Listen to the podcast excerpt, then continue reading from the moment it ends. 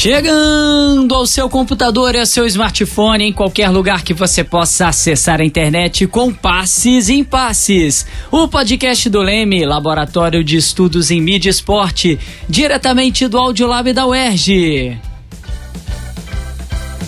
Passes em Passes, o esporte como você nunca ouviu. Eu sou Felipe Mostaro e esse é o nosso quinto episódio do Passes em Passes. Aqui falamos das alegrias e dos conflitos do esporte, trazendo sempre aquilo que você ainda não ouviu, não é mesmo, meu amigo Matheus Reis? Exatamente, Felipe. O tema do nosso quinto episódio é vilões no esporte. Você tem algum vilão no esporte, Felipe?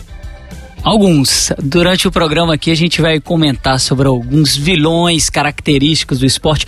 Todo torcedor tem um vilão no seu time, né? Só de falar o nome da pessoa, fala: "Meu Deus, tomara que nunca mais passe perto, não vista mais a camisa do meu clube".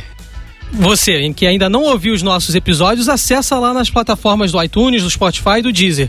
Não deixe de seguir o nosso podcast nessas plataformas para receber uma notificação sempre que publicarmos um novo episódio. E hoje estamos novamente com o Matheus Reis, que já se apresentou, aqui já batemos o nosso papo inicial no nosso Passes em Passes que Matheus também pesquisador do Leme, jornalista da Rádio Globo, vai apresentar o programa aqui junto comigo hoje. Quem está aqui também no estúdio, inaugurando, né? Sendo a primeira participação nos nossos estudos do Audiolab, é o professor da UERJ, Sérgio Souto. Tudo bem, Sérgio? Um prazer enorme receber você aqui para falar desse tema tão impactante no cenário, nas narrativas sobre o esporte. É, tudo bem, Felipe? Prazer estar aqui também. É, sou pesquisador do Leme com vocês.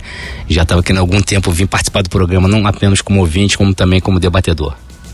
Estamos aqui também com a nossa amiga professora visitante da UERJ, Leda Costa, pesquisadora do Leme também. Prazer estar contigo aqui no Passes em Passes, Leda. Tudo bem? Prazer estar com vocês, prazer estar com você, Matheus. É a primeira vez que eu gravo com o Matheus. É a segunda vez que eu gravo, mas é a primeira com o Matheus.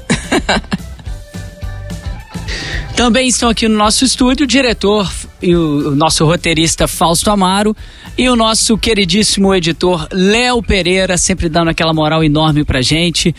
Nossa gravação hoje, dia 25 de novembro, né? Então não repare a voz aí do seu amigo locutor. O Fausto daqui a pouquinho vai abastecer as nossas redes sociais com as fotos. Vão perceber que hoje eu não estou sendo imparcial aqui no programa. Estou com a camisa do meu clube, vocês Minha verão voz tá aí. tranquila, deu pra segurar. A voz tá, tá indo, né? Ontem não teria condição, mas hoje tá tudo ok, Matheus. Após a conquista de um título, torcedores correm para TV, rádio, jornais, plataformas digitais em busca de lembrar a saga até a consagração de sua equipe. Mas quando o resultado não é positivo, a tendência é encontrar um ou vários culpados. Além disso, muito se fala sobre o comportamento regrado de um atleta que deve ter é, sem noitadas, pouca badalação, dieta balanceada, vida pessoal discreta. E quando o atleta foge desse estereótipo, não obtém bons resultados, a culpa é dele ou então da sua falta de profissionalismo. A tese de doutorado da Leda tem a ver com isso. Se chama A Trajetória da Queda, as Narrativas da Derrota e os Principais Vilões da Seleção Brasileira em Copas do Mundo. Esse é o título da tese. E aí tem uma história, né, Leda? Você fala dos jogadores da Copa de 50 que saíram da competição após o Maracanazo do status de ídolos para vilões e ainda afirma nesse trabalho que os jornais da época foram decisivos para fazer com que a partida entre Brasil e Uruguai deixasse de ser apenas um jogo e que o destino da própria nação parecia estar depositado naquele time, nos pés daqueles 11 jogadores. Fala um pouquinho pra gente dessa produção de sentidos e que a mídia teve um papel determinante nesse processo, Leda. É, a mídia teve e tem um, um, papel determinante na produção de sentidos em torno de um jogo, sobretudo um jogo decisivo, né? Haja vista uh, a final da Libertadores, né? Houve um investimento midiático bem forte, o que amplificou a vitória, que já era algo que, que obviamente seria comemorado, e em caso de derrota também seria algo próximo de, de uma tragédia. Em 1950, a gente tem um, um revestimento por conta das narrativas da dos jornais da época, sobretudo o Jornal dos Esportes, né, que investe mais na configuração de um evento que seria um evento capaz de colocar o Brasil, o país, não só a seleção brasileira, no mapa mundial, né? É, juntamente com isso, há de se considerar a construção do Maracanã, que era um, um, um, um estádio onde caberiam 200 mil pessoas, construído em menos de dois anos, também com essa o revestimento da ideia de que ele representaria o potencial é, da nação brasileira. Então havia um investimento de tom nacionalista bem forte em 1950. Isso somado a uma seleção que começa meio titubeante, mas vai engrenando algumas goleadas, bons jogos e começa a esportivamente dar é, substância para se acreditar de fato numa vitória, né? a primeira, acho que é a primeira vez que o Brasil é, chega, a seleção brasileira chega é, numa competição em nível de Copa do Mundo, numa Copa do Mundo em que existe uma expectativa razoavelmente depositada de, de um bom desempenho, né? Isso pegando 38, a seleção foi bem, 38, ficou em terceiro lugar. Muitos da época acreditavam que só não foi campeão porque o juiz teria roubado no jogo Brasil-Itália. É, então a gente chega em 50 assim com um ânimo um tanto renovado e os jornais da época, repito, principalmente o Jornal dos Esportes, o papel do Mário Filho, revestem a Copa de 50 e revestem o jogo Brasil-Uruguai com uma aura já beirando é, um aspecto razoavelmente mítico. Só que a derrota veio, né? Então, quando você investe muito, das duas, uma, ou você é, ganha e co consegue fazer desse discurso algo comemorativo, festivo, mas você perde. Esse foi o problema de 50, que a gente achava que ia ganhar, mas perdemos. Aí é, é isso que a Leira está falando, algo constante, né, que a gente aborda aqui no Leme, que é da intensidade que as pessoas vão acompanhar e vão se empenhar num evento esportivo e seja qualquer outro evento da vida, né? Aquele torcedor que agora está acompanhando o nosso podcast aí, que tem um jogo do seu time, você vai lá, dá uma zapiada, mas não está muito importando com o resultado dele, o time pode perder de 3, 4 a 0, você vai desligar a TV, vai ficar ali chateado normal. Mas quando você fica na expectativa uma semana inteira pensando na partida, três, quatro horas antes você já está lá concentrado, já vendo o, o, o pré-jogo, os comentários, naquela emoção, acompanha a partida inteira. Você deposita toda a sua emoção naquilo. Quando ela vem em forma de vitória, é alegria absurda de todo mundo ir pra rua comemorar. Quando tem a derrota, é esse caso que a Leda acabou de dizer, né? Você depositou tudo aquilo, e é uma frustração gigante. A pessoa vai chorar mais, vai ficar mais deprimida por conta da intensidade que ela colocou. É, vai ser um reflexo, né? O resultado em campo é, vai ser o um reflexo disso. Ou se pro bem vai ser um êxtase, se pro mal a pessoa vai entrar, vamos dizer, em depressão, mas uma tristeza muito grande. Isso é a coisa mais fantástica que o esporte tem, que o jogo tem, né? Com certeza. E a, e a narrativa das mídia, da mídia do, do, da mídia esportiva se aproveita muito bem disso, né? Porque é, em caso de vitória, ela vai comemorar, vai exaltar os heróis, vai fazer um monte de coisa. Em caso de derrota, vai perguntar por que perdeu. Né, vai buscar os mistérios possíveis por trás de uma derrota. Então a falação esportiva, né, para fazer uso aqui da, da ideia do Humberto Eco, vai acontecer em caso de vitória ou em caso de derrota. Sendo que a derrota me parece que narrativamente ela rende mais. Ela rende mais porque às vezes ela é envolta em mistério, ela é envolta num teor moralizante muito forte, em revolta, naquilo que poderia ter sido. É, já a vitória, me parece que o tom é comemorativo. Venceu, oba, porque somos os melhores, tchau e benção. A derrota não. A derrota ela tem um investimento narrativo um pouco maior. Sérgio, a gente tem um aspecto, né, em cima dessa derrota de 1950, um, aspecto racial muito importante, né? A gente abordou isso lá no nosso segundo episódio. Você que ainda não acompanhou, quando a gente falou do imaginário sobre a seleção brasileira, corre lá na nossa página para poder acessar e ouvir esse programa também. A gente tem o Bigode, lateral esquerdo, e o Barbosa, goleiro, ambos né, jogadores de 1950, que talvez possam ser considerados aí os primeiros grandes vilões da seleção brasileira, Sérgio. É curioso, porque como foi dito aqui, o discurso da, da mídia, ele não é linear. Ele vai sendo moldado a cada momento em que os acontecimentos vão se passando. Então a leitura do passado reatualiza ou revisa é, leituras que tinham feito até pouco tempo. Logo em seguida do jogo, não houve uma culpabilização de ninguém muito forte. Eu fui ao arquivo, vi o Correio da Manhã, dizia que Barbosa parecia um pouco nervoso, mas era normal. E o jornal centrava fogo no prefeito da cidade, que era um adversário político do, do jornal. Com o passar do tempo, é, na verdade, que foi uma tragédia nacional porque a mídia não preparou o público para a derrota.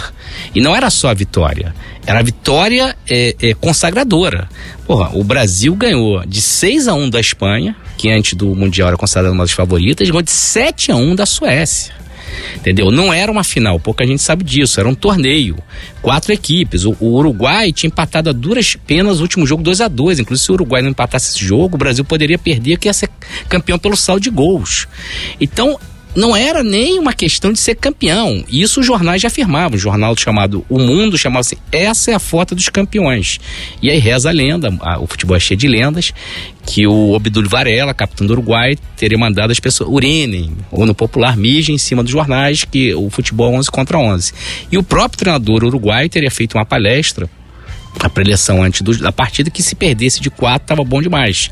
Chegou a ter um jogador uruguaio que chegou, ele confessou depois do jogo que ele chegou a mijar nas calças por causa porque quando ele viu aquela obra de homens tão divinos era impossível derrotá-los.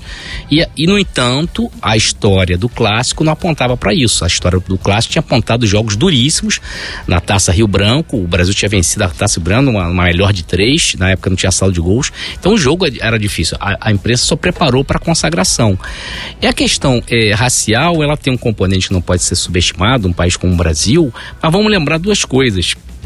É, mais do que a derrota de uma raça, era a derrota de uma nação. E na verdade, quando você vai botar, tem um, tem um psicólogo Bayon, né, que fala da teoria do bode expiatório, você não pode escolher um bode expiatório qualquer. O bigode era um lateral mediano, né? Muita gente diz que é uma maluquice, o Newton Santos era, era banco do, do, do, bigode. O Juvenal, também, que outro foi apontado, também era um jogador regular. O Barbosa não, o Barbosa era um grande goleiro. Então, para grande responsabilidade, você tem que apontar grandes culpados. E uma coisa que pouquíssima gente sabe é que o Barbosa voltou à seleção brasileira e foi convocado no dia 12 de março de 1953, um jogo que o Brasil venceu o Equador por 2 a 0 pelo Sul-Americano, e ele sempre argumentava isso: se eu fosse considerado culpado, não teria sido convocado. E esse intervalo de três anos não, não é uma punição a ele. Na verdade, a CBD da época, que era antecessora da CBF, ela ficou tão traumatizado que ela suspendeu todas as partidas da seleção brasileira por um ano e oito meses. Na primeira que houve foram vários reservas, acho que só foram quatro ou cinco jogadores titulares, o Barbosa não foi. Na segunda oportunidade o Barbosa foi. E provavelmente ele iria para a Copa de 54. Ele não foi porque ele quebrou a perna, e ele não teve tempo de recuperar a forma física. E tem um episódio muito interessante que jovens torcedores, crianças, né, do Vascaínas, fizeram vaquinha para comprar biscoito para levar para o Barbosa no hospital. Então isso não é um, um estigma total. Quando ele não tem mais a, a, outra imagem, que é do goleiro, do goleiro vitorioso e tudo mais, aí você começa na síntese jornalista, ou do lead, ou do título, Barbosa, o responsável pela derrota de 50, que vai ser mudado é, quando ele morre, que ele vai, vai ser uma vítima dessa acusação e tudo mais. Até porque também o Brasil amadureceu como nação e futebolisticamente. Depois do Barbosa, o Brasil foi campeão já tinha sido campeão três vezes, pouco depois, depois chegou a cinco vezes. Então não era uma questão tão maior. E na questão racial, vamos lembrar, os maiores jogadores brasileiros são negros e não impediu que Zizinho fosse considerado, no mínimo, um dos dois maiores jogadores do Brasil antes do Pelé, ao lado do Leônidas da Silva. Então esse componente vai aparecer depois, é, até com certa grosseria na, nas crônicas do Mário Filho, que o Barbosa, uma, o, o, não era o estilo do, do Mário Filho, né? Que o Barbosa tremeu tanto que o calção ficou marrom, não sei o que, isso muito tempo depois, que era uma revisão histórica do fato. Mas no ato em si, eu conversei com torcedores da época, o cara ele continuava jogando, ele era reconhecido inclusive pelo clube dele, o Vasco da Gama, ele foi um dos jogadores que mais conquistaram títulos pelo Vasco, o Vasco era a base da seleção, então não era um time qualquer da época, e ele continua sendo reconhecido, inclusive foi homenageado este ano pelo Vasco da Gama no dia do goleiro, essa data foi escolhida em, em, homenagem ao nascimento do manga e ele foi homenageado lá. Então, essas questões são mais nuançadas, né? Tem muitas áreas cinzentas que não absolutizam uma única explicação para uma derrota que foi lida na época como tão trágica. O que eu lamento mesmo é que o Barbosa não tivesse vivo depois do 7 a 1 que certamente ia ser o maior desagravo que ia ser feito a ele. Leda, em cima disso, né, que a gente está tá comentando, nesse esse impacto que essas narrativas têm, né, principalmente as narrativas jornalísticas, isso que o Sérgio comentou, desse revisionismo, né, como que com o tempo as coisas vão se alterando. Agora a maior tragédia nacional não é mais 50, já se tornou 7 a 1 como que o próprio contexto vai ajudando a fazer esses ajustes. A gente encontra muito é, carregado aqueles scripts literários na narrativa jornalística. É, qual que seria o papel do atleta nessa situação, né? Na, na sua pesquisa, na sua tese de doutorado que você abordou isso, o estereótipo do vilão, né, o script que a gente tem no nosso imaginário, né, aquele vilão dos folhetins que acabou desaguando no vilão da novela, aquele vilão característico que a gente acompanha como que esses vilões, esse estereótipo do vilão acaba sendo representado no jornalismo esportivo e acaba culpa, tendo essa culpabilização dos atletas? Bom, primeiro assim, eu, eu tenho a impressão de que parte da mídia esportiva, parte do jornalismo de modo geral, tem, faz uso de narrativas próximas de, de, de, narrativas de matriz melodramática, né? Em que personagens como herói, vilão ou personagens um pouco arquetípicos são importantes porque criam familiaridade. Então, é, é, se a derrota aliás, se a Vitória tem um vilão, tem um herói, né, como protagonista, aquele sobre o qual, qual recai é, praticamente a toda a honra de uma vitória, a derrota tem um protagonista também, são os vilões, né? É, vilões que são jogadores geralmente culpabilizados por alguma derrota, eles teriam no imaginário, principalmente, nem sempre isso é concreto, na verdade, raramente, de fato, um jogador ou jogadora é responsável direto por uma derrota, né? Mas narrativamente isso funciona muito bem tanto no nível da, da, do discurso da imprensa quanto no nosso imaginário de torcedor também, né? É, o que, que o jogador, a jogadora pode fazer? Pouca coisa. Porque é, é, é inevitável num, durante um jogo acontecer alguma coisa que está fora do controle. É inevitável que aconteça um erro. É, e às vezes grandes jogadores cometem erros, faz parte. É, então, contra esse estigma de vilão, os jogadores tem que lidar de, de, de, um modo hoje em dia um tanto mais fácil, porque hoje em dia, com o futebol globalizado, você consegue mudar de time, sair do país. A gente vai ver mais à frente quando a gente falar do Muralha, né? Muralha foi pro Japão. Deram uma esquecida nele, voltou pro Curitiba, tá lá, lá, lá, lá, lá. É, mas, de modo geral, os jogadores têm que em parte ter sorte para que não aconteça algum evento que os tornem passíveis de serem culpabilizados. Porém, tem uma coisa interessante a ser pensado. Não é qualquer jogador que é culpabilizado. Aqui no Brasil, algumas funções exercidas em campo são é, privilegiadas em termos de vou apontar para essa pessoa e vou culpar. Então, goleiro, técnico, zagueiro, é, é, é, é, jogadores que desempenham funções que no imaginário brasileiro são consideradas assim é, hierarquicamente menos não, importante. Menos né? importante. É difícil um camisa 10 ser considerado um vilão, pelo menos na mídia esportiva. É muito difícil. É, na seleção brasileira, tivemos Zico, ele foi um quase vilão. Ronaldinho com Gaúcho. Com pênalti, né? Em 1986. Vilão, pênalti né? em 96. Eu não estou dizendo que o Zico deveria ser culpado, pelo contrário, o Zico jamais deveria ser culpado. Se perde um pênalti, faz parte. Mas é, é, eu lembro que nas minhas pesquisas, as narrativas dos jornais da época protegeram ele de toda forma. E culparam quem? Culparam o técnico por tê-lo escalado, né? É, se fosse outro jogador a perder um pênalti, eu acho que a configuração seria diferente, né? A culpabilização seria mais direta, explícita do que foi com Zico. É, isso significa que o, o, algumas funções em campo, como camisa 10, ser o craque do time, ter uma relação de afetividade um tanto diferente com os torcedores, isso pode salvar um jogador da vilania, cometendo, mesmo cometendo erros assim que a gente poderia considerar, nossa, vai sair vilão. Não necessariamente. No caso Muralha, me, me, me espanta, Muralha cometeu realmente ele, come, ele teve partidas assim muito ruins. Mas eu lembro que o Dio, Dio, Diego também não jogava lá essas coisas na época. Eu não vi por parte é, da, da mídia esportiva uma tentativa de dizer Diego que droga de jogador, de se ter o que, o que, o que foi feito com Muralha, um, um, um editorial de um jornal dizendo que não ia mais chamar ele de Muralha. É, então, assim, Ninguém é vilão por acaso. Entendeu? Existe uma série de configurações simbólicas e concretas que vão definir é, a vilania de alguém ou a heroicidade de alguém. Então, nesse caso, acho que pode se fazer muito pouco jogador.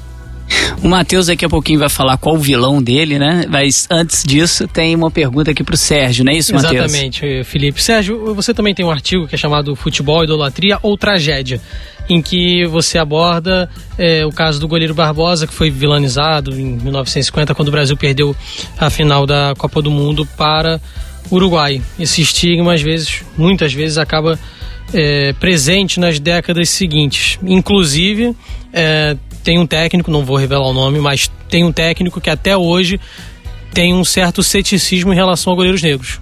De, ah, convocar, ter no time um goleiro negro. Hum, já tem essa, essa ressalva aí que não deixa de ter um cunho racista. Uh, você acha que o Brasil, se fosse campeão em 50, o Barbosa seria tão lembrado como vilão ou seria apenas mais um no elenco campeão. Como, se o Brasil ganhasse a Copa de 50, que seria o Barbosa na história do futebol brasileiro? Não tenho também os números da Mega Sena com si, mas vamos lembrar o seguinte: a seleção tinha um Zezinho, né? O Zezinho é um dos maiores jogadores da história. Eu me lembro quando o jovem jornalista ia às redações, os caras, sei lá, de 30, 40 anos, costumavam dizer assim, o Zezinho foi melhor que o Pelé. Aí uma vez eu perguntei pro Luiz Mendes, que fez o prefácio do meu livro, Os Três Tempos do Jogo, Anonimato, Fama e Ostracismo no Futebol Brasileiro. Mendes, o que você acha disso? Olha, se não foi melhor, pior não foi. Então, um cara que tinha esse status, imagina se ele fosse campeão de 950. A seleção brasileira fez 22 gols em apenas seis jogos. Só tomou seis. Então, um candidato a herói dificilmente seria um, um goleiro. Aliás, na história da seleção brasileira de todas as Copas, o único goleiro que foi herói e que dividiu ali o protagonismo com o Romário foi o Tafarel, que não por acaso é o grande momento do goleiro. O goleiro reza ali para a Copa terminar em pênaltis, porque raramente, já tem um caso, posso até citar, o goleiro vai ser acusado de alguma coisa. Tem dois casos, como foi do, do Muralha, que falhou, jogou três, ninguém falou do cara que perdeu o pênalti, foi o Diego, foi eliminação pro Cruzeiro. E o outro foi o Max, do, do Botafogo, torcida não gostava dele, se ele conseguiu tomar um frango de pênalti. Mas exceção da exceção. Ah, na, nessa hora da cobrança de pênalti é o grande momento do goleiro da volta por cima. Então, mas o Barbosa é lembrado, como eu falei, até hoje pelo Vasco, ele ganhou 10 títulos pelo Vasco, um dos jogadores, se não o jogador que mais ganhou mais títulos. O dia do goleiro, queria lembrar que é dia 26 de abril, que é o dia do nascimento do, do Mangue, ele foi lembrado quantos anos depois que já parou de jogar, quantos jogadores são lembrados até hoje? E, o, e outra coisa que eu acho que é a grande questão é que o futebol tem uma contradição de origem. O nome da, da, da, da, da entidade internacional é FIFA, né? Futebol Association, futebol associado, ou seja, uma ideia de coletivo. Mas a glória e a vilania, ela é individualizada. Isso é tipo também de uma sociedade que estimula o individualismo, que nós, nós, nós vivemos, mas mesmo sociedades é, que são mais solidárias, você também tem ícones individuais. Você tem o ícone do Che Guevara até hoje, como ícone da, da Revolução Cubana. Então não é só uma questão de regimes capitalismo, é uma, uma tendência é, é, do homem, né? De botar, é, tipo assim, fazer todas as apostas numa só figura e ao mesmo tempo essa figura na outra face da moeda, aquela história, a mão que afaga é a mão que apedreja, né? Do poema do Humberto Campos, se não me engano. Então, esse critério da contradição, de você investe afetivamente muito numa única direção, muito no único personagem, e o resultado não vem, esse personagem ele vai passar de herói a vilão muito rapidamente. O problema do futebol é que a diferença, a distância entre o céu e o inferno é muito pequena. Dificilmente você vai ter isso em qualquer outra profissão. Agora, Matheus, eu não posso garantir o que, que, o que seria o Barbosa. Posso quase garantir que ele não seria vilão. Se. É, é... Seria então mais próximo do ser mais um, digamos Sim, assim. Sim, eu acho que ele seria assim, dentro da, da equipe de 50. Se, digamos, Didi fez o gol. Aí vai a Friaça empata no minuto final, 2 a 2 O título era da seleção. Iam esquecer do Barbosa. No máximo, ele ia fazer parte do conjunto da seleção vencedora.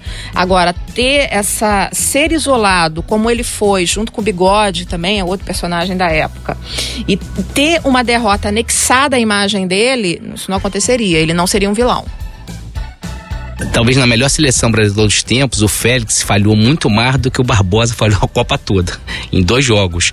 E como o Brasil foi campeão, quase ninguém fala do Félix, só quem viu os jogos.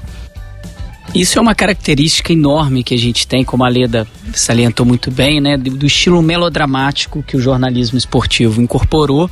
Aí a gente pode fazer um programa inteiro aqui só disso, é, de como esses é, autores literários acabaram construindo a história do jornalismo esportivo pessoas que vieram do modernismo e passaram a falar sobre futebol e acabaram construindo uma ideia de jornalismo esportivo e a ideia de como se contar o esporte no Brasil. Anos 30, José Lins do Rego, por exemplo, foi um dos pioneiros nisso e acaba passando, né, aquilo que ele escrevia nos seus contos, na sua literatura, sendo transportado para o esporte, que é você pegar um detalhezinho e transformar ele num algo gigante, né?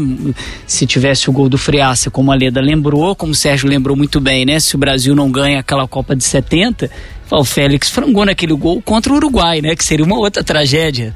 O jogo, o Brasil venceu 3 a 1 mas se o Brasil não vira aquele jogo no segundo tempo, não, fez um gol no finalzinho do, do primeiro tempo, depois os dois no segundo, é, o, o grande vilão poderia ser ele. Então é você pegar uma complexidade que é uma partida de futebol gigante e resumi-la em um detalhe. Exato. Na verdade, tanto a categoria herói quanto a categoria vilão é uma descomplexificação da vida. Então é você atribuir algo, um grande feito a uma personificação, né? Seja para o bem, seja para o mal. É... Sim, é uma descomplexificação da vida incrível. Agora, a única dúvida que eu tenho é o que tem de processo de escolha nessa composição ou o que tem de algo inerente às narrativas de ser a escolha entre heróis e vilões uma característica inerente ao fato de você montar uma narrativa? Olha, depende do tipo de narrativa, né? Tem narrativa que você pode prescindir da categoria herói e vilão. Narrativas mais complexas.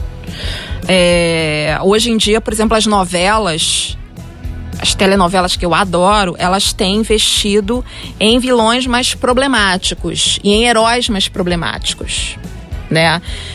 Agora, quando a gente pega narrativas que tem uma matriz melodramática daquela mais, mais clássica mesmo, que entende a figura do herói como representante é, de um imaginário da bondade, da correção, daquilo que é moralmente correto, e o vilão como seu oposto, aí você vai ter essa simplificação. Agora tem uma coisa importante, Matheus, assim, essas narrativas não vêm do nada. Né? O Barbosa, de fato, ele leva um gol. É, faltando poucos minutos para o final de jogo. É, numa posição que realmente, à primeira vista, provoca estranhamento. Então você tem um, um aspecto razoavelmente concreto de leitura do, do jogo que pode viabilizar uma narrativa desse tipo, tá? É, e isso somado a uma certa ânsia de dramatizar o jogo, de contar aquele jogo, porque narrar um jogo é diferente do jogo em si, né? E aí o Felipe tem razão, a gente tem um histórico de personagens importantes dentro da, do jornalismo esportivo, o Nelson Rodrigues, o Mário Filho, né, é, José Lins do Rego, que tem uma mão muito, muito talentosa para fazer um jogo parecer que foi algo mítico, né? E esses personagens conseguem conferir ainda mais esse aspecto mítico é, é, num jogo. Porque o que me parece é que a verdade nesses casos, ela não importa muito. Você pode chegar e pensar. O que o Barbosa, por exemplo, faz no segundo gol do Didia é o que ele não fez no primeiro do Schiafino. Schiafino, o Didia entra também na, na, na grande área e cruza para o Schiafino. O Barbosa, já em entrevista, já falou: Eu achei que ele fosse fazer a mesma coisa. Me aproximei dele, ele não fez, ele chutou. Né? Poderia não ter acontecido. Então, é, é, acaba se podendo derivar um tipo de narrativa muito grandiosa de um evento assim passível de que se possa transformar realmente. Porque a história fica mais interessante. Se eu chegar aqui, se eu chegasse com muitos documentos se eu conseguisse milagrosamente é, imagens do jogo e provasse Barbosa não teve culpa. Ah, você está estragando a história, hein, Leda? É tão mais legal a história da tragédia do Maracanã, que tinha um vilão, que foi o Barbosa, que falhou, faltando 10 minutos para o final do jogo. Essa história. E isso é importante pensar, assim, parece que é pouca coisa, mas uma história bem contada, ela acaba vingando mais do que propriamente a verdade dos fatos. Vocês estavam falando sobre questão do Barbosa, da vilania em torno dele, do Muralha também. Uh, vocês acreditam que os jornalistas estão com o pé mais no freio na busca por culpados após as derrotas de futebol? Acreditam que há uma menor preocupação da imprensa em não criar bodes expiatórios? Assim, eu acredito não é uma não é uma visão comprovadamente, é mais empírico de observação, eu acho que assim uh, tá acontecendo em relação aos técnicos. Há um, um, pouco mais de pé no freio em relação aos técnicos, de segurar um pouco mais, de se alegar que a cultura de rotatividade alta não é positiva, de que é preciso dar tempo, planejamento a longo prazo, nessa onda de gestão do futebol, e aí acaba entrando a questão do técnico de ter um pouco mais de tempo para executar esse planejamento. Mas eu acho que para por aí. Não vejo isso em relação a a vilania em torno dos, dos jogadores de linha, mas a paciência é mais com os técnicos em relação a isso, mas muito ainda longe do ideal. Eu acho o seguinte, por exemplo, a, o 7 a 1 que é claramente o maior vexame da seleção brasileira, não tem um vilão claramente definido. Talvez fosse o Davi Luiz, fosse mais. Eu acho que tem sim, o... acho que é o Filipão. Na construção Filipão. da imprensa, acho que foi o Filipão. Não sei se é, mas não sei se é unanimidade. Tanto que o Filipão foi campeão pelo Palmeiras, chegou o Palmeiras e foi super aplaudido. Porque também tem uma questão muito diferente para 50, porque são contextos diferentes. Seguinte, em 50 a seleção era da nação. Em 2014 a nação é muito dividida. A nação é dividida em seus partidos. Quais são os partidos? Os clubes de futebol. Já há algum tempo dos anos 90 para cá, cada vez mais as pessoas estão muito mais mobilizadas para seus clubes de futebol que para a seleção. Então, quando você perde em 50, o Brasil é derrotado. Quando você perde no, em 2014, é a seleção. Uma, é uma sutileza. A seleção brasileira é o time da CBF, é o time do Filipão. Ainda havia polarização que ainda está tá presente no país política. Ah, é o dos patinhos, o é não sei, entendeu? Então, ela não, não, não tem o mesmo impacto que teve em outros lugares. Tanto que antes de acabar o jogo já estão fazendo memes.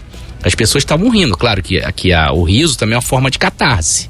Entendeu? Então não sei se ficou muito claro é, é, que o, o, vilão é claramente Filipão. Acho que quando tiver o obituário dele, certamente vai aparecer lá o treinador do 7 a 1 Mas se ele tivesse, por exemplo, esse ano, ele não foi bem sucedido. Mas vamos ver se o Palmeiras fosse bicampeão brasileiro, tem um, tem um elenco. Para a torcida do Palmeiras, isso é secundário. E a torcida do Palmeiras é uma torcida importante. Claro que as outras torcidas, ou talvez do Grêmio também, onde ele ganhou algumas coisas, entendeu? Então acho que não tem assim um vilão tão acentuado é, para todo mundo. Eu não sei, talvez na seleção, talvez pelo esse maior distanciamento e talvez a seleção já não encante tanto, então você também não tem um, um deposita tanta expectativa, então na derrota é mais amena. Mas nos clubes continua tendo vilão. E continua tendo muito vilão. Imaginem se capturassem aqueles últimos três minutos do jogo da Libertadores. O River Plate seria campeão, o Flamengo seria vice. Claramente, o, o Gabigol é ser um cara claramente cobrado se gerou uma expectativa dele, decidiu o jogo, o cara perdeu um gol sozinho com o goleiro tudo mais. Fez dois gols em três minutos, mudou tudo. E o Gajardo, que a câmera, eh, quando é a transmissão aqui da Sul-Americana, é impressionante, né? Como eles vilanizam, eles ficam em cima, na Europa também é uma coisa. Ficou em cima do Gajardo, não ficou nem em cima do, do Pinheira, nem do Prato. Ficou em cima dele, as três substituições dele equivocadas. E isso, isso é questão de minutos. O cara dominou boa parte do jogo, o que vale é o resultado final. Mas é, é, é, para mostrar, como diz o Tostão, Tostão gosta de dizer isso, né? Que o jogo de futebol é uma coisa muito mais complexa. E o que as pessoas gostam é o seguinte: é explicações simples. E tem um axioma na economia que se usa muito, que todo problema complexo tem uma explicação simples. Pontinho, pontinho só é que é equivocada. Mas ela é mais palpável para pessoas. Vão, vão ver, nós temos hoje pessoas se informando pelo WhatsApp pessoas que nunca discutiram história, política, geografia, têm opiniões sobre os mais diferentes assuntos, porque as opiniões são simplificadas, são filtradas. Então no futebol também está nisso. É muito mais simples dizer que o fulano de tal é uma porcaria, não joga nada. O mesmo cara que dizia que ele era o, é o grande jogador, do que você analisar um conjunto de fatores, porra, certos detalhes que acontecem nos jogos de 90 minutos, um, um, uma, uma bobeada, às vezes, do melhor jogador em campo, o cara tropeça, não é nenhuma culpa do cara. Então o futebol é uma coisa muito complexa. E explica explicações complexas não costumam fazer muito sucesso, né? Entendeu? E o jornalismo opera muito na loja, na lógica do folhetim e também no, hoje numa, cada vez mais numa lógica de mercado, de vender, de, de consumir e tudo mais. Agora, Matheus, na seleção brasileira, o último grande vilão, daria um ótimo título de artigo, em O Último Grande Vilão, foi o Dunga. 2010. E o Dunga tem uma história maravilhosa. Eu adoro escrever sobre Dunga, porque ele foi vilão em 90, herói em 94 e volta como técnico e vilão de 2010. Ele é um caso excepcional em, em, diversos níveis. E em 2010 ele foi o vilão e não podia ser outro, porque, porque a relação que ele tinha com a imprensa era, era problemática. Eu até entendi o lado dele, porque ele sofreu muito, muito, muito em 90, né? A era Dunga. É... O Felipe Melo meio que divide, mas é, é, você pega as capas né, da derrota do Brasil, o prazer que a imprensa, a mídia esportiva demonstra dizer, ó, acabou, agora acabou, Dunga. Sim. Capa do, do, do, Jornal Globo Isso. no dia seguinte da decisão. É agora, o fim da Dunga. Preconizou antes preconizou. da demissão acontecer de E fato. eles colocam uma aspas, né? O fim agora, agora sim, entre, entre aspas, não, desculpa, entre parênteses, porque eles já tinham exatamente. dito em 90 que era o fim da era Dunga. Aí o Dunga volta e a manchete é exatamente assim: o fim, aí entre, entre parênteses, agora sim, da era Dunga. Realmente tinha sepultado. E ele voltou em 2014, voltou em né? Então e diferentemente do Filipão, ele não conseguiu se reinserir no mercado de trabalho nos clubes brasileiros. Foi fracassado. O Filipão ainda conseguiu um título de campeão brasileiro pelo Palmeiras. O Dunga não é isso. É que o Filipão ainda tinha um histórico, né? Ele já tinha sido campeão antes. O Exatamente. Dunga realmente ele foi jogado A primeira experiência assim... dele como técnico foi a seleção brasileira. Primeira e única, né? E aí, só pra gente é falar um pouquinho do Dunga, né? Porque entra lá nos técnicos, aí eu fico meio coçando aqui. É, ele, assim, em todos esses os estereótipos que a gente tem sobre o futebol brasileiro e sobre narrativas, ele acaba tendendo a, a, tudo isso, né? Porque em 90 ele era o símbolo do que não era o futebol arte. Ele entrava em campo com a armadura, cheio, a caneleira, que ia dar carrinho em todo mundo, que ia brigar, que nunca foi, segundo a própria imprensa, o nosso estilo de futebol. Em 94, quando ele ganha, a imprensa meio que engole ele, né? Estilo Zagallo, vão ter que me engolir. Ele lá levanta a taça e xinga, xinga né? Xinga a taça. Uma, uma coisa bem direta para os seus críticos. E quando ele retorna em 2010 é muito do que a gente estava comentando aqui agora, como que as narrativas simplificam uma derrota brasileira. O Brasil teria perdido 2006 por conta da bagunça que foi a concentração em Vegas. Faltava alguém que tivesse amor à camisa, Portanto, os dois Ronaldos, o Roberto Carlos, eles não teriam mais o prazer de jogar pela seleção brasileira e por isso o Brasil perdeu para a França 2 é 1 a 0 o gol do, do Henri. E eram indisciplinados. E eram indisciplinados. E o Dunga era o cara que sempre amou jogar pela seleção brasileira, desde as divisões de base.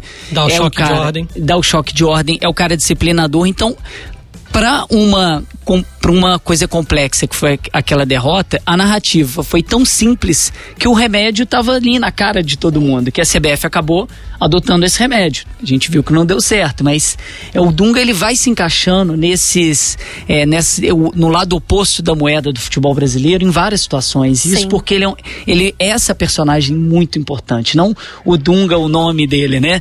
O Dunga o personagem como, como jogador, tanto técnico como atleta de futebol, ele é uma figura maravilhosa para a gente estudar essas narrativas da imprensa.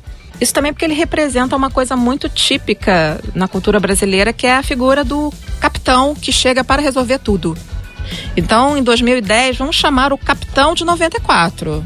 Capitão de 94, o capitão de 98, aquele que balança os jogadores e diz: você tem que jogar pela seleção, amor à seleção e não sei o que lá. Então ele chega para botar ordem. Quando ele volta também em 2014, é também nesse sentido de botar ordem. Claro que também aí tinha uma questão política, né, de uma certa influência de quererem o nome dele lá, essa coisa toda. Mas o Dunga carrega, isso é muito interessante, ele carrega de um lado o anti-futebol brasileiro, como foi em 90. Mas em 94, o Galvão Bueno, narrando ele batendo o pênalti, chamou ele de o Rambo brasileiro. Lá vai o Rambo brasileiro. Então, assim, na verdade, essas configurações elas se adequam aos discursos de acordo com o interesse. O Dunga, que jogou em 94, ele era o mesmo de 90, ele mudou pouquíssimo tecnicamente. O que vai mudar é que ele vai ser campeão. Então, o resultado vai, de algum modo, conduzir e, e, e, e alocar esses discursos dependendo dos interesses diversos. A gente tá falando aí de vilões, né? A Leda já tinha comentado o caso do, do o Sérgio também. A gente vai chamar agora para participar aqui do nosso programa com a gente por telefone o Diogo Santos. Ele é formado em Relações Públicas aqui pela UERJ e estudou o caso do goleiro Muralha em seu trabalho de conclusão do curso. Diogo, muito obrigado pela sua participação. Seja bem-vindo aqui ao nosso, ao nosso Passes em Passes, nosso quinto episódio. Para começar, o que, que você pode nos contar sobre a participação da imprensa e do próprio Flamengo na construção dessa imagem de vilão atrelada ao atleta Muralha? Olá, pessoal do Passes em Passes. É um prazer participar do programa de hoje com vocês. Quem está ouvindo e não me conhece, meu nome é Diogo Santos.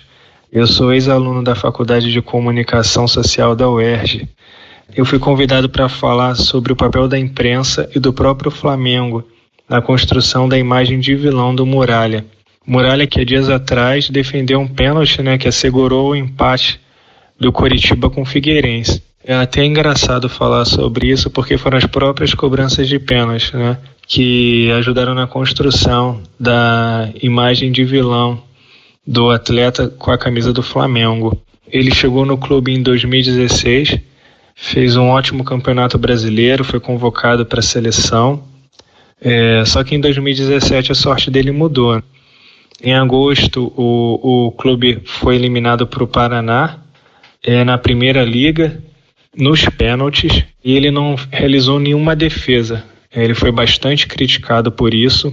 Eu acredito que todos vocês se lembram da, do jornal Extra, né, que fez uma publicação um editorial comunicando aos seus leitores que não chamaria mais o, o Muralha pelo nome de Muralha até que o mesmo fizesse por merecer o apelido.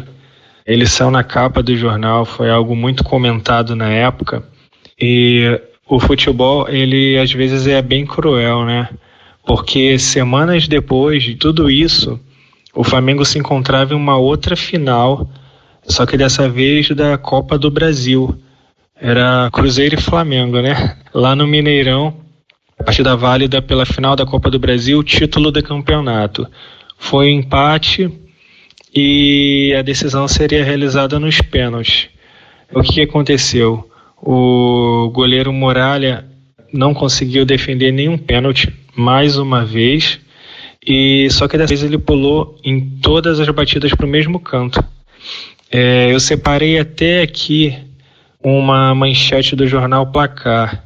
É, aquela dizia o seguinte: Muralha admite estratégia que deu errado de novo nos pênaltis. Goleiro pulou em todas as cobranças de pênalti da final da Copa do Brasil para o lado direito. Ou seja, é, ele foi muito criticado por não ter conseguido defender nenhum pênalti, estando no gol do Flamengo, né? E foi uma série de falhas contra a equipe do Santos, é, sempre sendo muito xingado, até por torcedores, muito criticado. E qual foi o papel do Flamengo nisso tudo? O Flamengo ele não fez nenhuma campanha de comunicação que se propusesse a promover a imagem do goleiro Alex Muralha. O clube apenas isolou o jogador da imprensa, impedindo que ele desse qualquer entrevista e falasse sobre o assunto. Meses depois, na semifinal da Sul-Americana, depois que o Flamengo se classificou para a final, o goleiro Muralha foi entrevistado por um jornalista do Sport TV. E durante a entrevista ele falou que ele treinava duro, que ele se dedicava, ele não sabia por que tudo isso estava acontecendo na vida dele. Ele falou que torcia para os companheiros dele e que pedia desculpas para a torcida. Depois disso, eu percebi que nas redes sociais as pessoas se comoveram, as pessoas aceitaram o pedido de perdão dele. Então, o que, que ficou de aprendizado nisso. Eu acredito que a comunicação, principalmente do Flamengo, poderia ter realizado alguma atividade que se propusesse a promover a, a imagem dele. É, e não foi feito. Lede Sérgio, vocês conhecem algum caso de outro atleta que foi vilanizado e deu a volta por cima, conseguiu voltar a atuar em alto nível, ter essa legitimidade, esse apoio de alguma torcida? Hum, Filipão é um deles. É, foi um, um, potencial vilão de 2014, voltou é, no Palmeiras. Isso achei até espantoso, até com uma certa anuência da, da, da imprensa esportiva. É, eu, eu colocaria Muralha nesse, nesse, nesse balaio. Muralha sofreu muito, muito, muito, muito, muito. E ele voltou agora, né? Vai voltar para a Série A é, como um dos principais jogadores assim do Curitiba. Eu acho que ele conseguiu de algum modo é, dar continuidade à carreira. Mas o ideal para você dar a volta por cima, Matheus, é você dar a volta por cima no ambiente que você se tornou vilão. O ideal do, do, do Muralha, por exemplo, era que ele tirasse essa imagem de vilão jogando novamente pelo Flamengo, né? Assim como o Felipão também jogando pela seleção. Então, essa reviravolta foi o que aconteceu com o Dunga. O Dunga em 90 era vilão, 94 virou herói pela seleção. Por outro clube, aí já é outra configuração, já é outra coisa, né? Então, o Muralha conseguiu de algum modo é, é, é, é sair um pouco dessa, desse aprisionamento do vilão no Flamengo, foi para o Coritiba. Mas para de fato ele deixar de ser vilão, eu acho que ele deveria ter a redenção dele no Flamengo. Bom, eu, como no futebol a distância entre inferno e céu é muito diminuta, você pode ser vilão herói num curto espaço de Sim. tempo. Você pode tomar um frango no início do jogo, o jogo vai para pênalti, o goleiro defende dois pênaltis. Só que a duração tanto da vilania quanto do heroísmo, ela não tem o mesmo tempo para todos. Tem jogadores que já pararam, são até hoje lembrados. A grande maioria dos jogadores não são lembrados. Então, tem jogadores que são heróis por 90 minutos. Vou citar o exemplo, o Gabiru, fez o gol do Internacional contra o Barcelona, a torcida do, do Inter odiava ele. E eu acho que continua odiando. Entendeu? É, mas, naquele momento, foi ele que fez o gol. O Belete, um jogador limitadíssimo, eu fui ao Museu do Barcelona, ele está lá. No segundo título do, do Barcelona da Liga Europeia, o gol foi dele. Quem jogou pra caramba aquele dia foi o Ronaldinho Gaúcho. Daqui a 100 anos, o que está lá é a imagem dele. Então, é, tem essa, essa questão da vilania, também ela tem grandezas diferentes. O que eu acho que existe um papel forte aí do investimento que o jornalismo esportivo faz. No caso do Muralha, o Muralha era um jogador, um goleiro limitado do Figueirense. Não sei nem se ele era o quem era o titular, eu acho que não sei se era o Gatito ele que era o titular. E a imprensa transformou ele por ser um jogador do Flamengo num jogador que foi parar na seleção brasileira, que um claramente um exagero. Então nem o Muralha era um jogador de seleção brasileira, nem o Muralha é o pior jogador do mundo. Talvez o padrão dele seja para Curitiba. Acho muito difícil Muralha voltar para o Flamengo e dar a volta por cima ou vir para qualquer time um pouco é, de maior grandeza do futebol brasileiro. Então às vezes o cara é empurrado para uma posição que ele não reivindicou. E por função do cara tá no. É quem você fala, bota pra ser a primeira dama de uma peça de teatro, a quinta, sexta, oitava atriz da companhia. Ela não vai dar conta. Ela, como oitava é, personagem da companhia, ela iria muito bem. O problema é você transformar ela em protagonista. Então acho que a imprensa tem muito disso. Porque a imprensa vive de heróis. A imprensa vive de vilões. Então a mesma mão que, a, que afaga é a mão, mesma mão que apedreja. E às vezes muito rapidamente. Eu acho que o caso do, do Morales, houve, no caso, um estigma que tem a ver com a forma como a imprensa trata o Flamengo. A imprensa constrói o Flamengo sempre como vitorioso, não só provável, como quase inevitável. Então, quando o Flamengo perde para o Cruzeiro, em vez de se analisar, será que o time do Flamengo é tudo isso? Será que o Cruzeiro não é melhor? Entendeu? Ou será que não existe uma equivalência? Então vão ocupar o Muralha. Se não tivesse um frangueiro, o Muralha, o, o Flamengo seria campeão. Teve dois jogos, não, não conseguiu ganhar do Cruzeiro nenhum dos dois. E aí? O melhor jogador do time, o Diego, vai lá perde o gol. Por que, que não cobra dele? Cara que ganha, entendeu? Então eu acho que a imprensa, ela colabora muito para isso, quando ela, ela dá um protagonismo a um cara que não tinha condições de ser protagonista, e aí depois quer cobrar dele como se ele, por não ter cumprido o papel que ele não tinha condição de cumprir. Entendeu? Então eu e aí vive um momento seguinte de escassez no futebol mundial de grandes ídolos. Então, por exemplo, eu não sou flamenguista, mas vi absurdos dizendo que esse time do Flamengo é melhor do que o time de 81. Daqui a pouco vão dizer que o Gabigol é melhor que o Zico. Entendeu? Ou claro, o cara de 18 anos nunca viu o Zico jogar bola, 20 anos, ele tá vendo agora, tá vendo que o Flamengo é melhor, entendeu? Então a imprensa, ela cria uma, uma, uma, uma euforia que parece que algumas drogas alucinógenas, o cara vai dar depressão para euforia muito rapidamente. 90 minutos no futebol é muito rápido. É muito rápido. Então, um jogador. E, e outra coisa, como tem jogos aos, aos fins de semana e às quartas, o cara pode ser um desastre no domingo e ser, e, e ser a glória na quarta-feira e vice-versa. Entendeu? Isso é muito rápido. Quem não lembra do o Flamengo derrotou o Botafogo no Campeonato Carioca num domingo, quarta-feira, aí o Botafogo chorou, na quarta-feira estava chorando o jogador do Flamengo, Bruno, não é possível, 3 a 0 três gols do. Então, e podia ser o inverso. Podia ter perdido ganhado. Então, então o futebol, essa distância, e, e ela, ela nos demanda uma coisa mais racional uma maior complexidade e que não é a da imprensa. Uma das grandes cobranças que a gente faz na imprensa equivocada é que a imprensa atue com uma sociologia de segunda linha. A sociologia ela tem o papel de secar o fator social. A imprensa não, ela tem o papel de aproximar as pessoas dos fatos.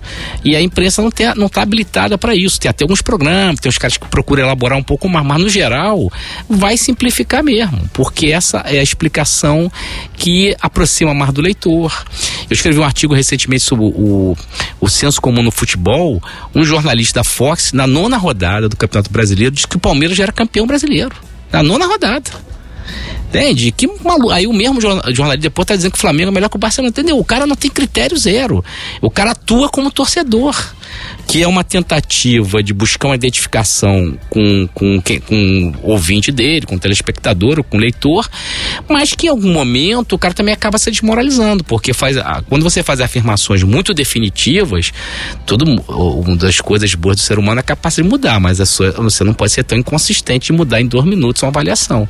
Então acho que esse papel da imprensa, na verdade, ao envelopar determinados jogadores com para funções para as quais eles não estão adequados, não tem equipamento, eu acho que ele acaba contribuindo para uma frustração maior, que de outra forma talvez o jogador mediano não fosse tão cobrado assim.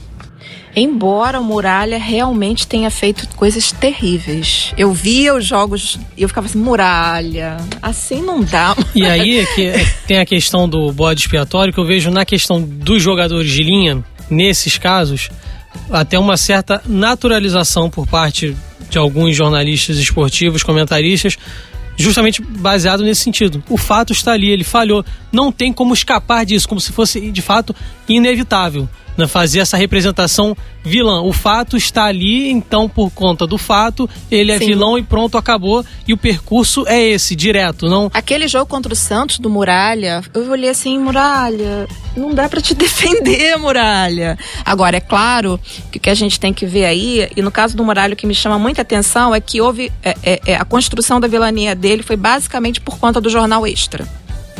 Isso é uma coisa assim que me espanta. Em parte. É, mas por outro lado, se você pegar a, a editoria, a forma editorial do, do Extra atuar, o Extra gosta muito de se colocar como defensor das injustiças, né? À toa tem uns bonecões lá, né? Bonecão do buraco, sei lá o quê, bonecão, bonecão. O Muralha foi tipo o bonecão do Extra. Pra defender o quê? Defender o time de maior torcida do, do, do país, né? Me parecia isso, porque eu, quando eu li o, o, editorial, era um tom revoltado, assim, do tipo, como este goleiro pode ser o goleiro do Flamengo? Eu fico imaginando que se fosse o goleiro do Vasco, o Este não ia fazer esse escândalo todo, né? A gente teve goleiros horrorosos, responsáveis diretos pelo rebaixamento. Eu não vi nenhum tipo de, é, é, de editorial do Eixa, nem do Globo, nem de lugar nenhum, dizendo tirem esse goleiro daí. Fizeram isso com o, com o Muralha. Tudo bem, faz parte desse é, é enviesamento. Mas não podemos perder de vista que, embora haja essa amplificação, o caso do Muralha é interessante porque ele junta atuações realmente muito ruins. Esse apelido Muralha, que narrativamente pintaram e bordaram com ele. Do tipo, você é na muralha, você é murinho, você é mureta, blá blá blá blá blá blá. E. e um, um, um, time gigante em termos de torcida que é narrativamente muito apelativo para se fazer heróis e vilões também. Eu estava pensando aqui enquanto o Sérgio e a Leda comentavam né, linha narrativa é, nessa busca incessante pelos heróis, o Sérgio estava comentando co como hoje a gente não tem. Será que nessa busca incessante por heróis a gente não acaba construindo vilões? E aí eu fui vou para um esporte agora que o Matheus é apaixonado por ele, a gente nunca falou aqui no nosso passo em passo que é a Fórmula 1. Na busca por um substituto do herói Ayrton Senna, né?